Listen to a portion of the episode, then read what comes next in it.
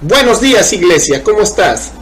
Felices acá otra vez, un día del Señor más, en una transmisión del culto de gracia urbana. Vamos a seguir con la carta a los Gálatas, vamos a seguir con esta serie maravillosa que nos está enseñando acerca del verdadero Evangelio y acerca de lo que no es el Evangelio, para poder discernir, para poder eh, hacer un juicio justo entre lo santo y lo profano y pueda ser, podamos ser de bendición para los demás. Para poder evangelizar hay que conocer cuál es el Evangelio. Para poder evangelizar hay que conocer cuál no es el Evangelio. Amén. Vamos a hacer una oración para empezar. Amado Señor, queremos darte gracias por tu misericordia. Gracias por estar a nuestro lado, Señor, en todo momento.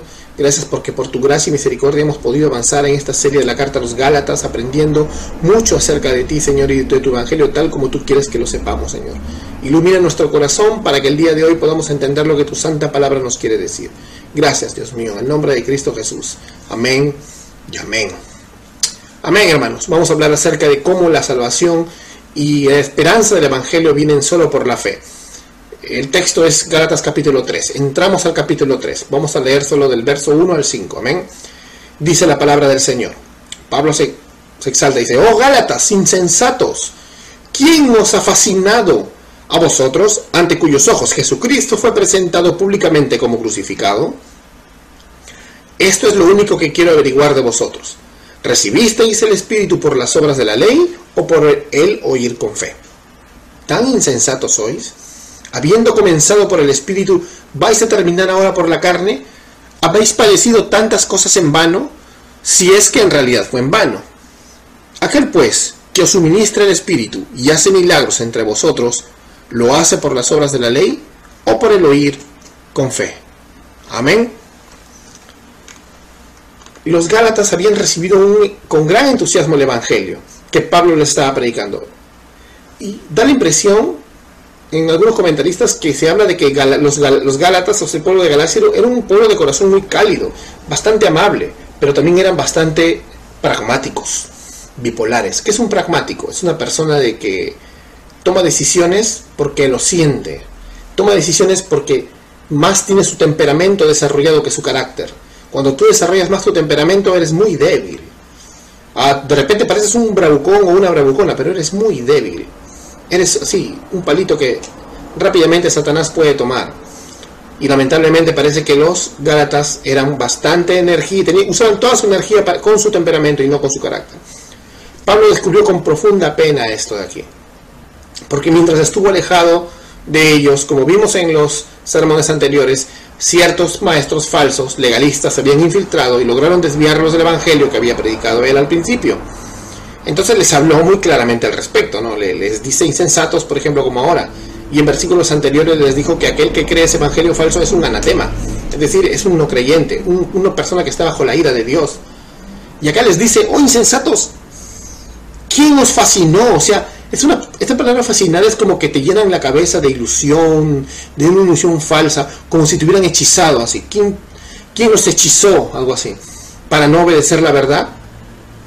Yo no sé, dice, ¿no? O sea, ¿qué dirá Pablo acá en el sentido de que no es que hayan sido endemoniados, pero sí habían sido sorprendidos de gran manera, tanto que parecía que no eran creyentes. Entonces, ¿qué podemos esperar? ¿Qué podemos esperar si nosotros permitiéramos que cualquier idea, por más alucinante, nos robe wows, nos robe wow, wow, wow, cuando en realidad estamos diciendo wow a tonterías que no están en la Biblia? Eso eran los Gálatas, muy pragmáticos, muy emocionales, ¿te das cuenta? Entonces, de hecho que si nosotros buscamos la guía de la palabra del Señor en el poder de la oración y el Espíritu Santo, vamos a ser preservados de, esas, de esos hechizos, de esas fascinaciones del error, de esos evangelios falsos. Entonces, hay que entender eso, ¿no? Primer punto que quiero tocar entonces es ese, ese peligro sutil que nos rodea de en cualquier momento poder ser engañados. ¿no? Inicialmente era en esos tiempos era difícil predicar el Evangelio a los extranjeros o a las tribus paganas. ¿no? Los hombres exponían su vida y, y, si, y, si, y lo hacían, pero muchas veces morían. Tenían que ir otros misioneros y ir avanzando de a pocos para poder llegar a una tribu pagana. Pero el poder de Dios es grandioso y maravilloso y por su poder venían avivamientos y se producían conversiones y se establecían iglesias y luego se iba presentando otra dificultad ¿no? Incluso quienes eran convertidos o parecían serlo, como en este caso los Gálatas, de la nada parecían hechizados, otra vez, te lo repito, por así decirlo, por errores de un tipo u otro que, que, tú decías, pero ¿qué pasa aquí? ¿Cómo es posible que caigan en un error tan obvio? Pero era así, pero era así. A veces no pasaba de un solo, sino pasaba en dos generaciones. Una generación tenía el Evangelio, pero sus hijos no eran criados en el temor del Señor. Entonces simplemente lo asumían. Y sus hijos no eran criados en el temor del Señor.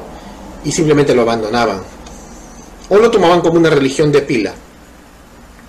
Digamos que los nietos abandonaban la fe, la fe y la pasión por Cristo. Era como si hubiera entrado un virus ahí en esa, en esa ciudad donde el Evangelio no era predicado como es, donde el Evangelio era, era torcido y nadie hacía nada por cambiar esto. Es como la pandemia, ¿no? Siempre ha habido pandemias en el mundo como la que estamos viviendo ahora. Y estos tipos de enfermedades epidémicas irrumpen en la familia de Cristo espiritualmente, digamos. Es una pandemia de herejías, ponle.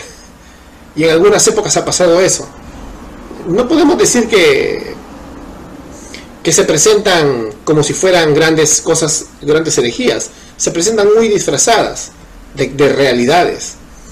Y eso sorprende a la gente, porque dan por cierto de que son cosas buenas. Es más, generalmente exaltan el ego humano y eso hace que la gente termine hechizada como eran los Gálatas, que les habían propuesto que tenían que hacer ciertas cosas para sentirse más espirituales, por tanto, como hablamos, recuerdan, ganarme mi salvación, mantener mi salvación o no perder mi salvación, ¿no? Es una cosa, o evidenciar mi salvación, es una cosa muy, muy terrible, acudir al ego humano es fabricar un cristianismo falso prácticamente. Fabricas un cristianismo pero que no es el cristianismo. Entonces, la verdad, es como que Pablo se sorprendió por eso cuando les dice, ¿cómo os habéis sido fascinados? ¿Qué les pasó? No puedo entenderlo, no puedo comprender cómo pueden engañarse con algo tan tonto.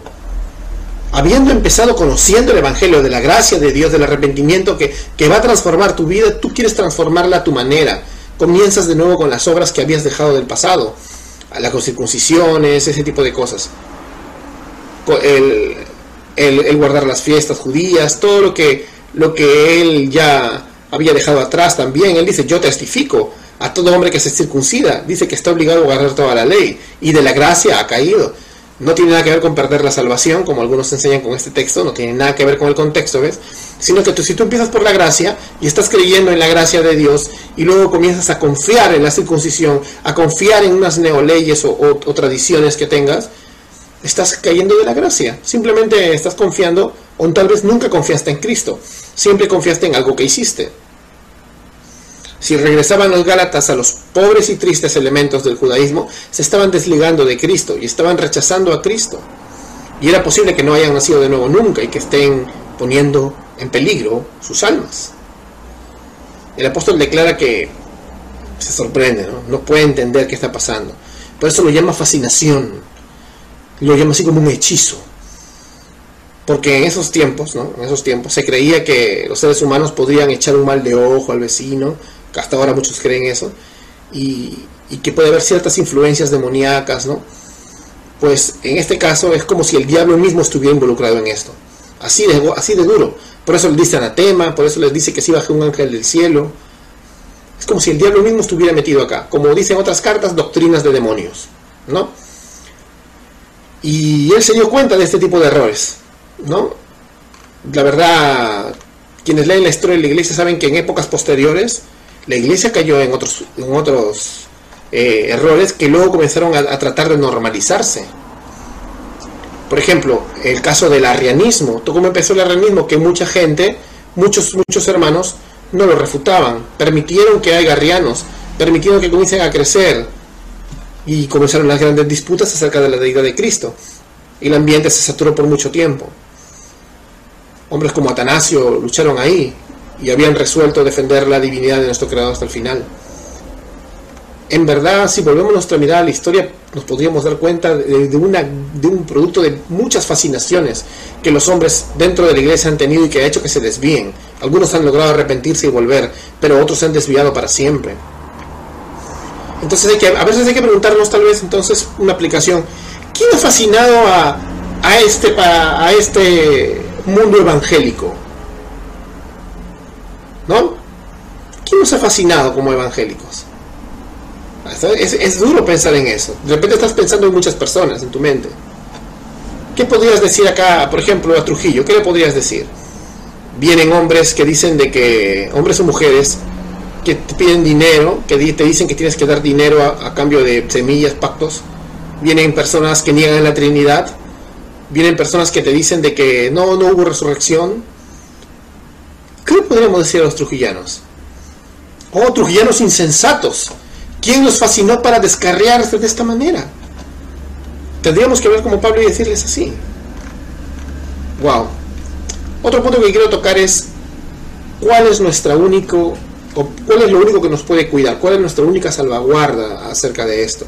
Y el apóstol dice que Cristo ha sido presentado claramente a los ojos de los Gálatas como crucificado, o sea, como consumador de todas las promesas, como el verdadero cordero, que ya no hay necesidad de nada más. Hay que entender, consumado es, ya no hay necesidad de más cosas. Entonces, si queremos ser conformados, firmes y sanos en la fe, lo primero es que el tema apropiado de nuestra iglesia debe ser fijado y el centro de todo es Cristo crucificado, Cristo resucitado. Pablo dice que él predica eso. Él presenta a Cristo y a este crucificado.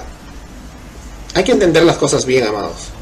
Hay que desechar toda religión que contenga poquito de Cristo y mucho de, obras. Cristo es el alfa y el omega, lo primero y el último.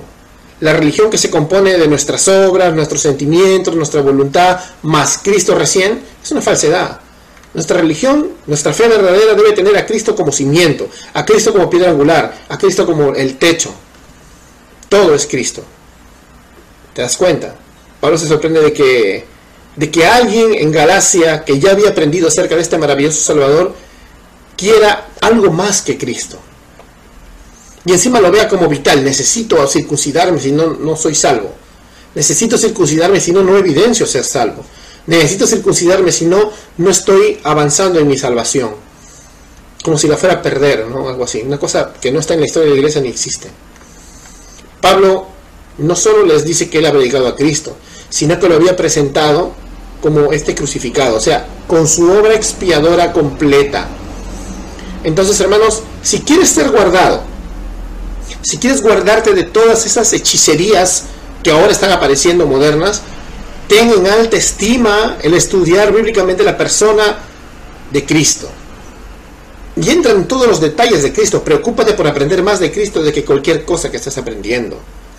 Familiarízate con la persona divina del Señor.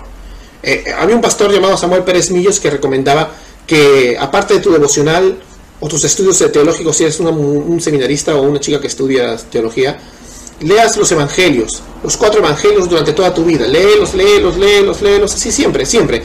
un capítulo diario todos los días hasta el día que te vayas.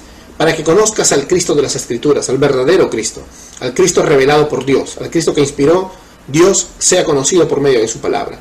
Y eso es lo que, lo que decía Samuel Pérez Millos, conócelo, conócelo, no te imagines un Jesucito, un Jesucito progre de repente, como los que ahora se imaginan, o un Jesucito súper ultra fundamentalista de las formas. No, eso no, eso no es Cristo. Busca en la palabra quién es Cristo, conoce bien sus oficios, sus relaciones, sepa cuál es el pacto que Él ha hecho, un pacto de gracia, lo que Cristo es para el Padre, lo que el Cristo debe ser para su iglesia. Procura conocerlo con todo tu corazón y conocerlo va a sobrepasar todo tu entendimiento. O sea, no, no tengas un mero, un mero conocimiento superficial de la persona de Cristo. Procura conocerlo con todo tu ser.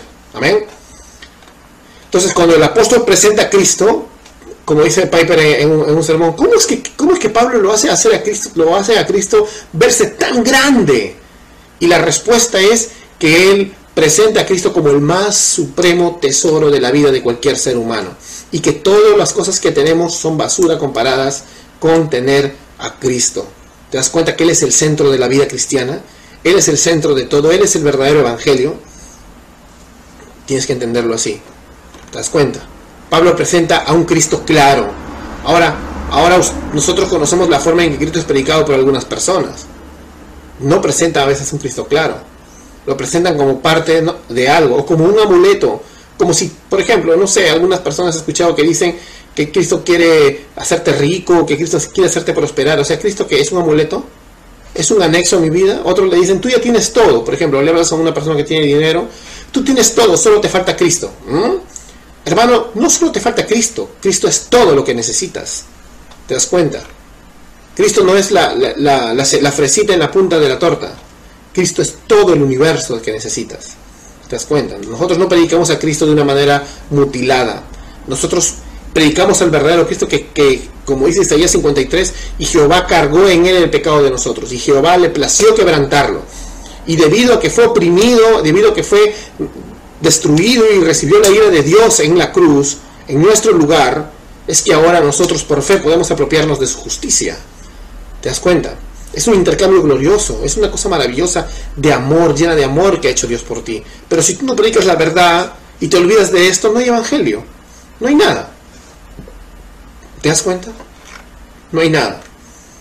Y eso es lo que pasa cuando nosotros nos olvidamos del evangelio y nos dejamos hechizar, fascinar por cualquier tipo de idea tonta, hueca, como la teología de la prosperidad, como la teología modernista, como la negación de doctrinas fundamentales, nos hechizamos, nos volvemos locos y caemos en esto y nos olvidamos que Cristo murió en el Calvario, que Cristo fue sacrificado por su Padre bajo la ira de Dios.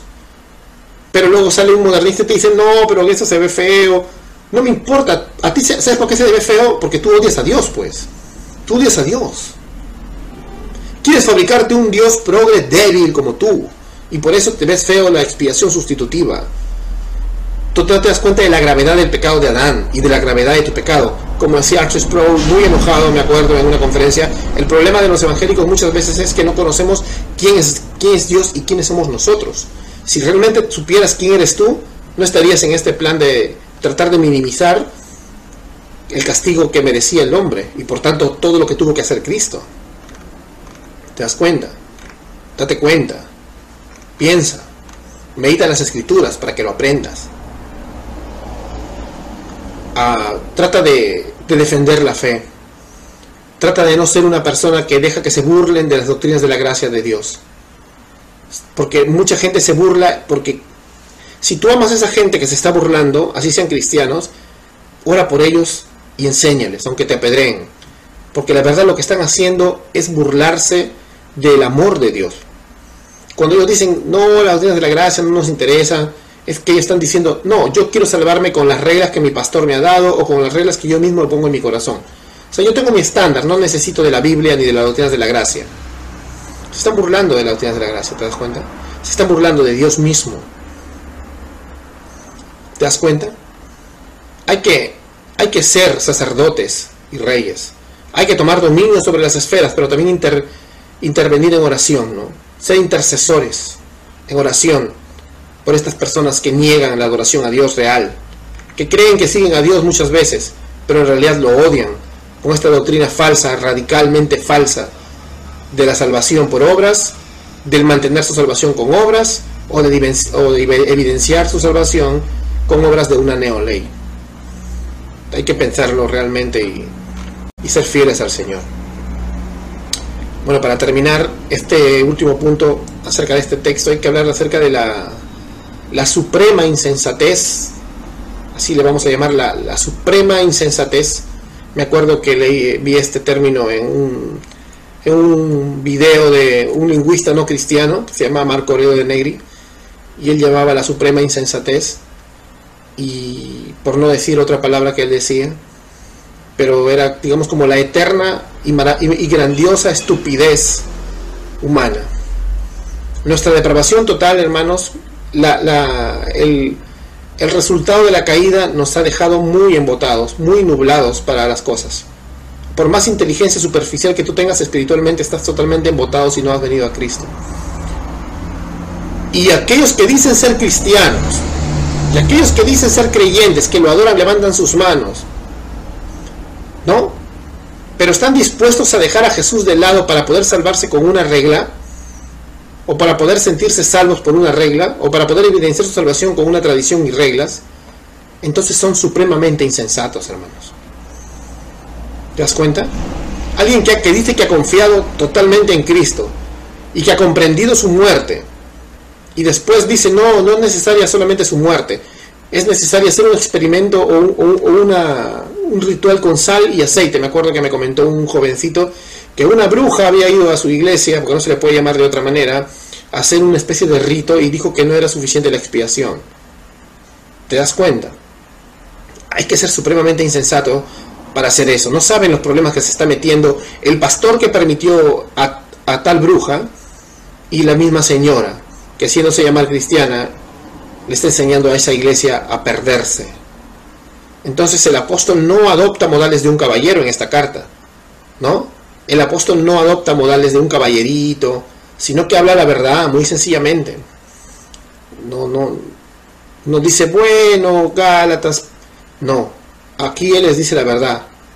Primero les dice anatema, maldito aquel que sigue a estos falsos maestros, así bajo un ángel del cielo o así venga yo mismo como apóstol o el apóstol Pedro y les enseñemos un falso evangelio, somos malditos todos. Duro, ¿verdad? Pues él dijo así, y acá les vuelvo a decir, insensatos, tontos. ¿Qué pretendes, Pablo? Algunos se enojarían con él, ¿no? ¿Qué pretendes? Pero si ellos están sirviendo, y, tú te das cuenta que están sirviendo, ¿acaso no sabes, Pablo, que, que, que el hermano tal es un siervo del Señor? No lo juzgues. No, hermanos. Si alguien trae un evangelio diferente, así sea un apóstol querido, es anatema, dice Pablo. Si no seamos trujillanos insensatos. Pablo no era un terrorista. Pablo era rudo con quienes debe. Porque Pablo tenía una masculinidad bíblica muy fuerte. Y era como Jesús cuando vio que los fariseos se habían, estaban lucrando con una mafia junto con los vendedores de, ovejas y los cambistas ahí en el templo. ¿Te das cuenta? Eso no es quemar iglesias, eso es celo santo. ¿Te das cuenta? Pablo no era un caballerito que se comportaba ahí, como dicen a veces también, Jesús es un caballero, no. Jesús entra y rescata a las personas del incendio. No les toca la puerta, ¿te puedo rescatar? No. Él entra y te saca, porque nosotros éramos unos locos que queríamos morir quemados. ¿Te das cuenta? Oh, Gálatas insensatos, ¿quién los hechizó? Por Dios, ¿qué pasa? ¿Quién los hechizó? Pablo está atormentándose. Ahora, primero, ¿por qué consideramos a, a los Gálatas unos insensatos, unos necios, unos tontos? Primero porque nosotros mismos seríamos iguales si fuéramos a hacer lo mismo. Si nosotros comenzamos a caer en lo mismo, vamos a ser iguales de hechizados, igual de tontos. Podemos nosotros caer en lo mismo. No nos libramos de eso. No estamos juzgándolos con juicio injusto. Estamos hablando de lo que dice la misma Biblia y luego comparándonos con ellos, no como mejores, sino como potenciales insensatos. Y eres consciente de eso, ¿verdad? ¿Te das cuenta? Tienes que entender eso. Hace muchos años cuando yo era jovencito y llegué el día que Dios me salvó una iglesia después de haber pasado muchas cosas malas, eh, yo sabía que necesitaba un Salvador y no me acuerdo ni qué predicó el pastor, pero las, la predica las predicas de años de mi hermano que siempre venían a mi mente, comenzó la palabra a obrar en mí, justo en ese momento. Entonces yo no tuve que hacer nada. Aunque después me metieron un sistema también de que te tienes que cuidar por tu salvación y tanta cosa que ya pasó. Pero en ese momento yo sabía que solo debía confiar en Cristo, que solo debía venir a Él y tomar gratis del agua de vida eterna. Nada más. ¿Se dan cuenta? Yo, yo sé, porque lo dice la Biblia, y porque lo he experimentado, y a ti también te pasa si eres cristiano el día de hoy, que no tuviste que hacer nada para ganar tu salvación, para mantener tu salvación o para evidenciar tu salvación ante los legalistas para que ellos determinen si eres o no salvo. Y acá yo sé que los que me están escuchando, mucha gente ha experimentado esto. Y sé que muchos en medio de la angustia son felices en Cristo que creen de todo corazón que sus pecados han sido limpiados y que son justificados por la justicia de Cristo y que son aceptados en el amado. ¿Te das cuenta? Pero ahora supongan que renunciaron y dijeran, no, en lugar de creer que Cristo murió una vez y para siempre por mí, que realizó una expiación eh, consumada por mí, voy a creer que necesito hacer algo más por él.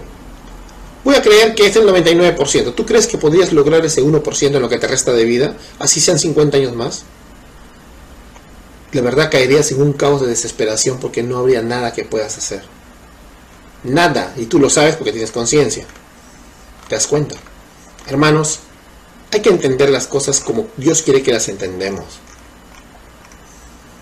Cuando no hay que ser insensatos.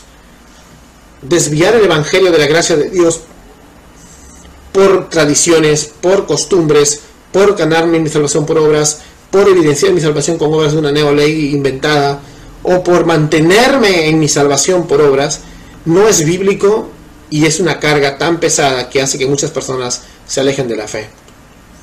¿Te has dado cuenta?